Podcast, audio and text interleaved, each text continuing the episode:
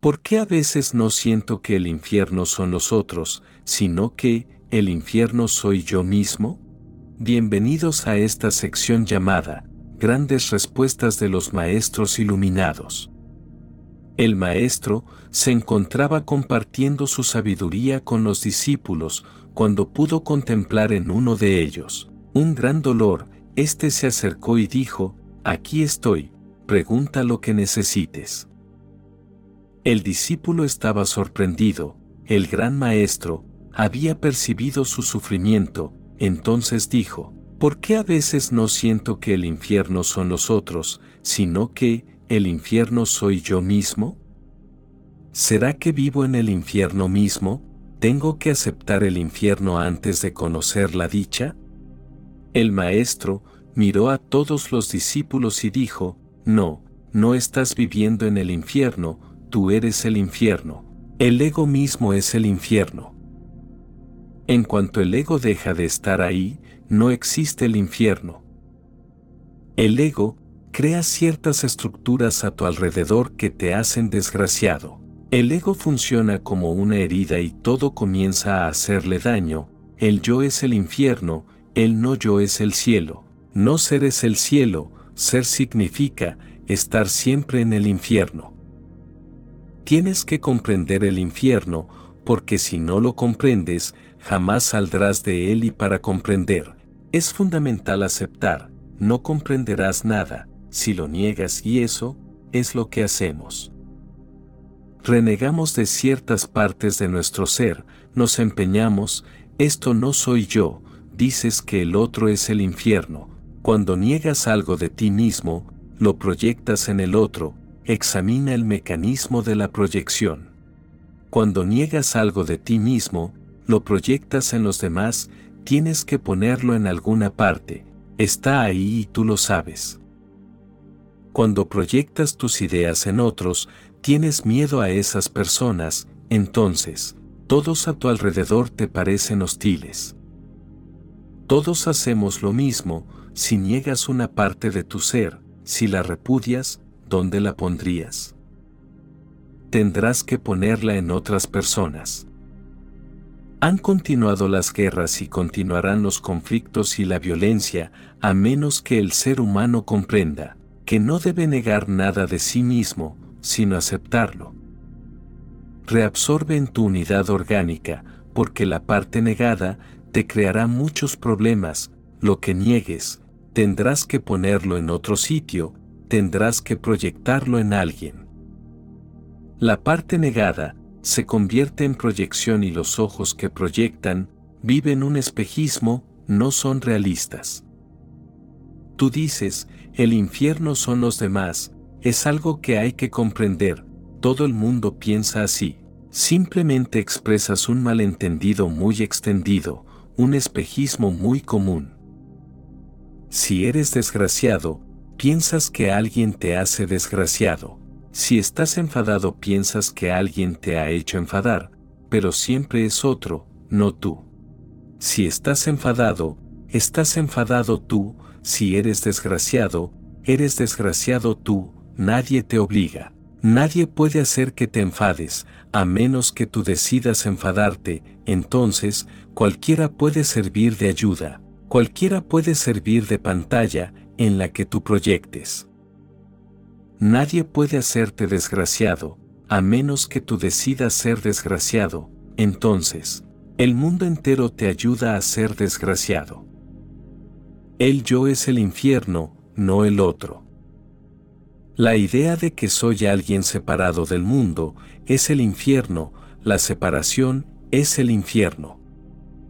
Olvida el ego y verás, de repente, desaparece el sufrimiento, desaparece el conflicto y tú, te preguntas, ¿tengo que conocer el infierno antes de conocer la dicha? Desde luego que sí, tendrás que aceptarlo y comprenderlo, con esa comprensión y esa aceptación, el infierno quedará reabsorbido en tu unidad. Se disolverá tu conflicto, se disolverá la tensión, serás más entero, más íntegro y cuando estás entero, no existe el ego, el ego es una enfermedad.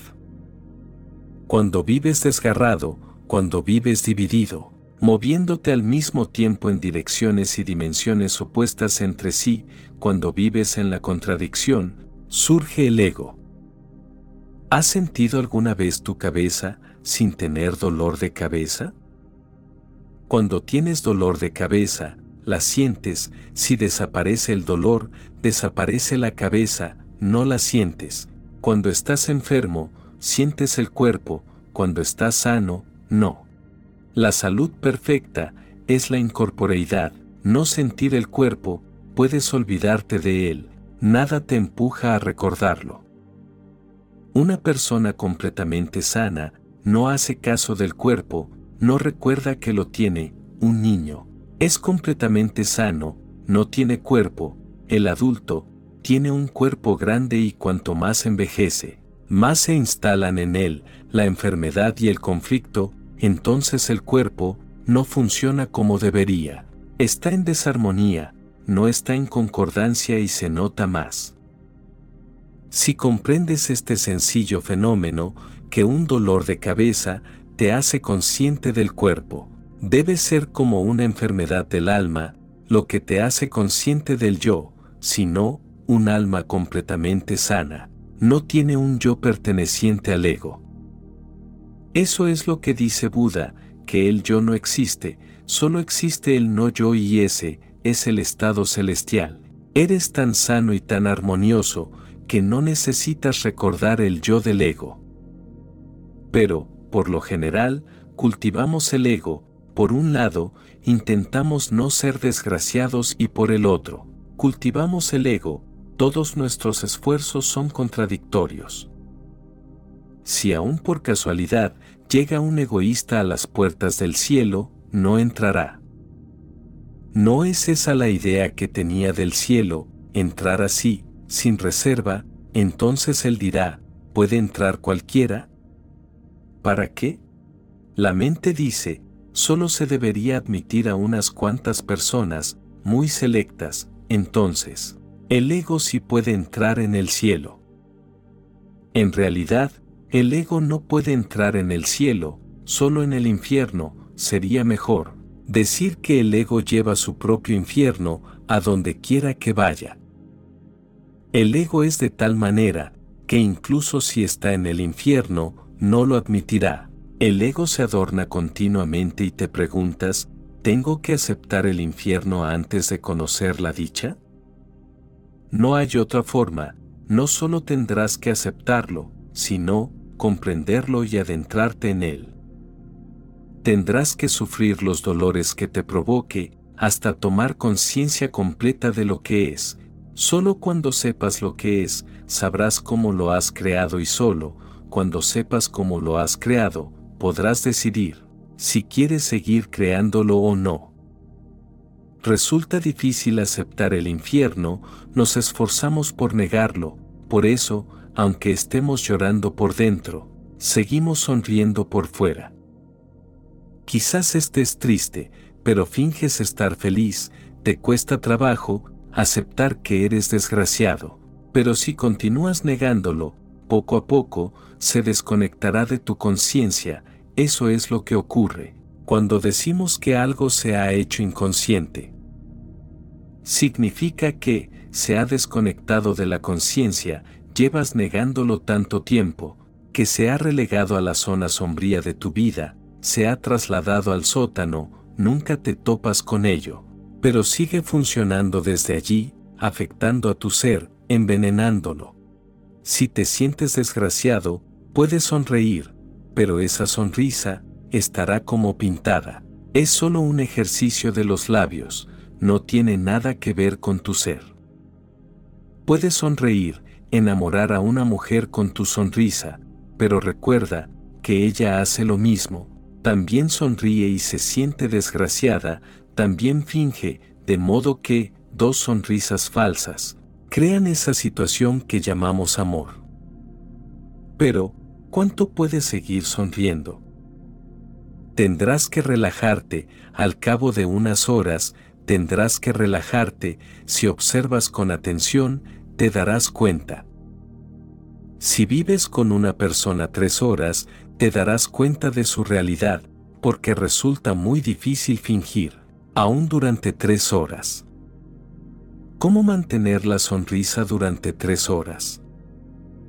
Si esa sonrisa no surge de ti, se te olvidará una y otra vez y mostrarás tu rostro sufriente, puedes engañar unos momentos.